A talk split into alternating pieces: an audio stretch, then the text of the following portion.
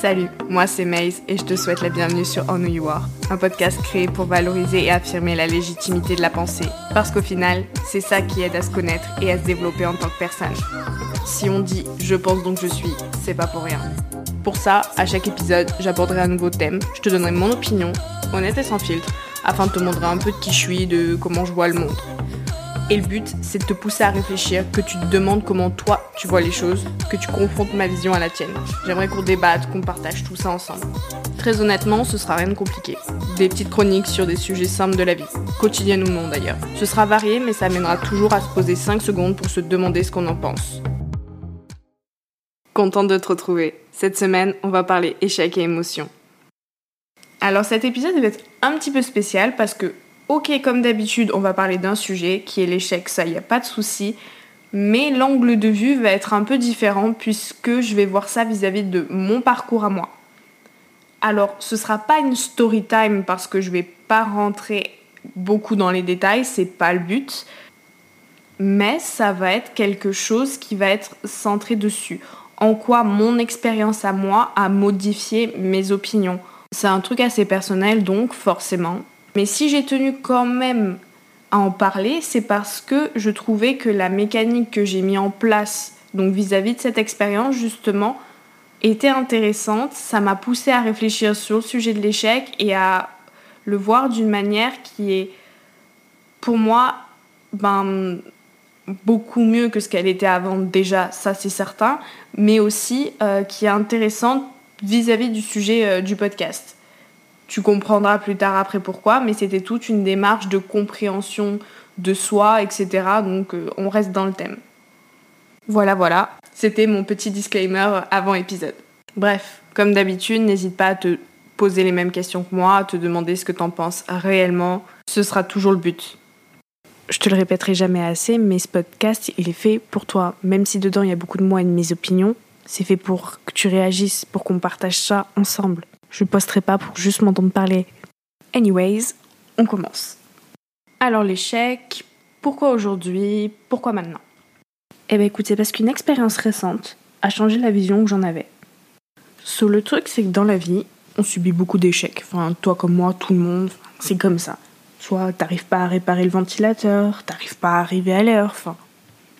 Il y a tellement de trucs dans la vie où on échoue, mais c'est des petits échecs, ça nous marque pas on s'en remet vite, c'est rien de bien compliqué. Mais d'autres fois, c'est beaucoup plus complexe à dépasser. Et tu peux pas forcément arriver à comprendre pourquoi directement. Et c'est ce qui, moi, m'est arrivé euh, clairement euh, une fois où je voyais que ça fonctionnait pas et ça m'avait vraiment miné. Mais je comprenais pas en fait pourquoi, parce qu'il y a plein de choses qui fonctionnent pas dans la vie. Surtout que moi je suis un peu une miss catastrophe, donc bon, je me disais, qu'est-ce que cette fois-là a de différent? Qu'est-ce qui se passe? Et j'ai cherché à comprendre, j'ai cherché à expliquer. En fait, pour pouvoir mieux gérer, j'ai compris qu'il fallait le faire, que c'était hyper important. Mon parcours me fait dire ça. Ça me fait même dire que c'est pas possible de le faire sans, et c'est de ça que je veux parler avec toi. De mon vécu, de pourquoi l'échec a été dur pour moi. Donc du coup, comme je te disais, moi quand ça a été assez dur à vivre, j'ai perdu, j'ai pas compris. Je savais pas pourquoi. Et du coup, c'était impossible pour moi de gérer en fait. Je me contentais de me faire des distractions, je passais des bonnes journées et je kiffais vraiment, j'étais bien, tu vois, quand je passais des bons moments. Mais du coup, quand avait des moments un peu compliqués, ben, je me sentais plus mal que ce que j'étais d'habitude. Parce que d'habitude, je gère plutôt bien les choses. Pour être totalement transparente avec toi, j'ai des tendances pessimistes, cyniques, mais ça m'aide plus qu'autre chose en fait, parce que je me prépare au pire, donc ça m'aide à relativiser tout. Et puis, j'ai aussi énormément d'autodérision. Vraiment. Mes potes sont très au courant, il y a des petites story time que je fais, j'appelle ça les galères de Maze, épisode 4036, enfin ce genre de délire, et je leur raconte à chaque fois qu'il m'arrive une tuile, et on se marre, parce que c'est tellement mieux en fait, de voir les choses comme ça. Là, j'arrivais pas à être autant détachée vis-à-vis -vis de la situation, c'était pas pareil, et je comprenais pas, vraiment je comprenais pas. Donc là, j'ai compris qu'il fallait que je fasse quelque chose, que je pouvais pas juste rien faire, qu'il fallait que je cherche, que je me pose des questions, que je comprenne parce que ça allait pas pouvoir continuer comme ça, que ça marchait pas comme d'habitude et qu'il fallait que je trouve une solution. J'ai mis du temps, je suis partie un peu dans tous les sens, mais j'ai fini par comprendre un bout de la problématique en fait. J'ai compris que ça venait du fait que l'échec était allé à un endroit où d'habitude il n'allait pas. En clair, que là où d'habitude je réussissais, ben, je me mettais à échouer. Donc déjà, je me suis dit, ok, je comprends, j'arrive à visualiser euh, pourquoi c'est bizarre. En fait, c'était pas encore assez, il me manquait des éléments, tu vois. Donc je me suis dit, bon, j'ai une constatation, mais j'ai pas une explication. Du coup, j'ai décidé de creuser plus, de me renseigner, de lire des trucs, etc. Au niveau psychologique, les mécanismes, tout ça. Et c'est grâce à ça que j'ai trouvé une explication qui m'a vraiment aidée. Et donc, ce qui pour moi, en fait, explique l'état dans lequel j'ai été, c'est le concept de charge mentale. Et je vais t'expliquer vite fait ce que j'entends par là.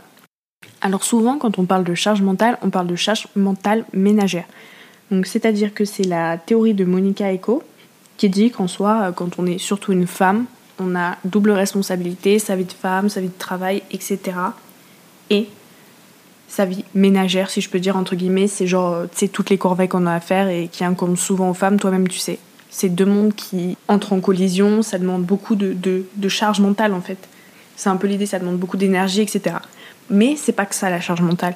André Tricot, lui, il dit que c'est l'intensité du traitement cognitif pour réaliser une tâche d'une certaine manière dans un certain environnement. En clair, c'est l'énergie mentale à dépenser pour réaliser quelque chose, quoi. C'est vraiment tout simple. Et donc ça colle très bien à ce que je te dis, tu vois. Parce que quand une tâche est censée être simple et qu'elle devient compliquée et que tu la réussis plus, en fait tu vas dépenser beaucoup d'énergie pour le faire et beaucoup d'énergie mentale, mais ne serait-ce qu'à y penser, parce que d'habitude tu penses pas, tu t'en fous, en fait c'est tellement naturel, là ça l'est plus. Et tu vas en fait dépenser une charge mentale qui serait supérieure. Et en plus, ça va créer un déséquilibre. Parce que d'habitude, ce qui fait qu'on arrive à, fonctionner très clairement, très bien dans la vie avec les charges mentales, c'est que c'est équilibré. Tu vois, on a certaines charges mentales, mais il y a d'autres trucs, ça n'en est pas. Mais si un truc qui d'habitude n'en est pas en devient, il y a ce fameux déséquilibre et du coup les choses elles prennent une tournure, j'ai envie de te dire, limite plus dramatique, tu vois. Ça crée une sorte euh, d'épuisement euh, psychologique. Et ça colle bien avec la situation en fait. Et donc ouais, c'est comme ça que j'explique. Cette explication, elle m'a aidé, vraiment. Ça a été plus facile.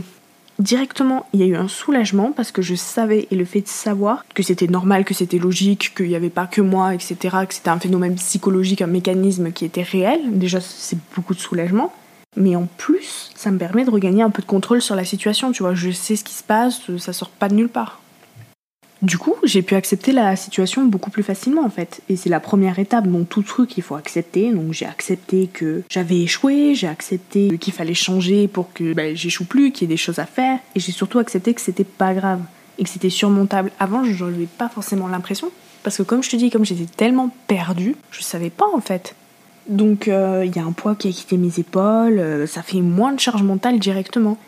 Et puis après coup, j'ai pu gérer, m'adapter, ça a été par exemple le cas avec le sport. J'ai eu des problèmes de santé, j'en ai toujours, et je peux pas pratiquer le sport comme les autres.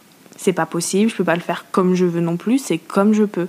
Et j'ai eu du mal à le gérer, je savais pas trop pourquoi, j'ai réfléchi, j'ai compris que c'était à cause du contrôle. J'avais le sentiment d'être limité, pas en contrôle de ma vie. Je l'ai intégré, j'ai géré. Alors maintenant, je fais du sport à ma manière. Et c'est mieux que rien. Il n'y a pas que ça. Ce qui m'a aidé, c'est de faire à côté toutes ces petites choses que je kiffe faire depuis toujours. J'ai pris du temps pour moi, j'ai été indulgente, donc je me suis pas trop mis la pression. Et puis j'ai envoyé bouler aussi ce qui me convenait pas, le max de ce que je peux du moins, parce que bon, ça serait trop beau si on pouvait tout envoyer bouler, putain. Best life, clairement. Mais c'est pas le cas, par contre le max de ce que je pouvais, je l'ai fait.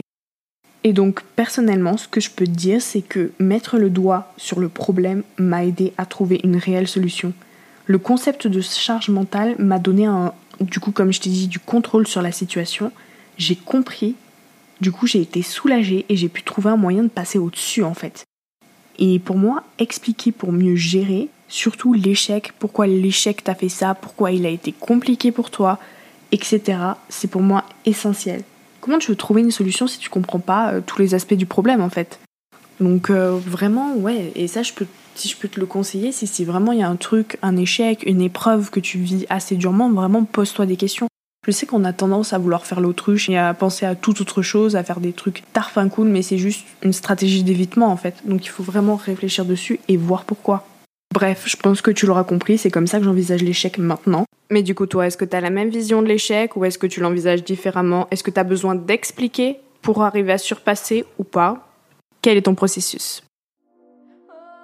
Quoi qu'il en soit, tu pourras me dire ce que tu penses sur l'appli, le blog ou Insta. Pour chaque épisode, un post est dédié. Toutes les informations, idées, adresses sont en barre d'infos. N'hésite pas à t'abonner ici, ailleurs, pour ne rater aucune info, aucun épisode. Et moi, je te dis à mardi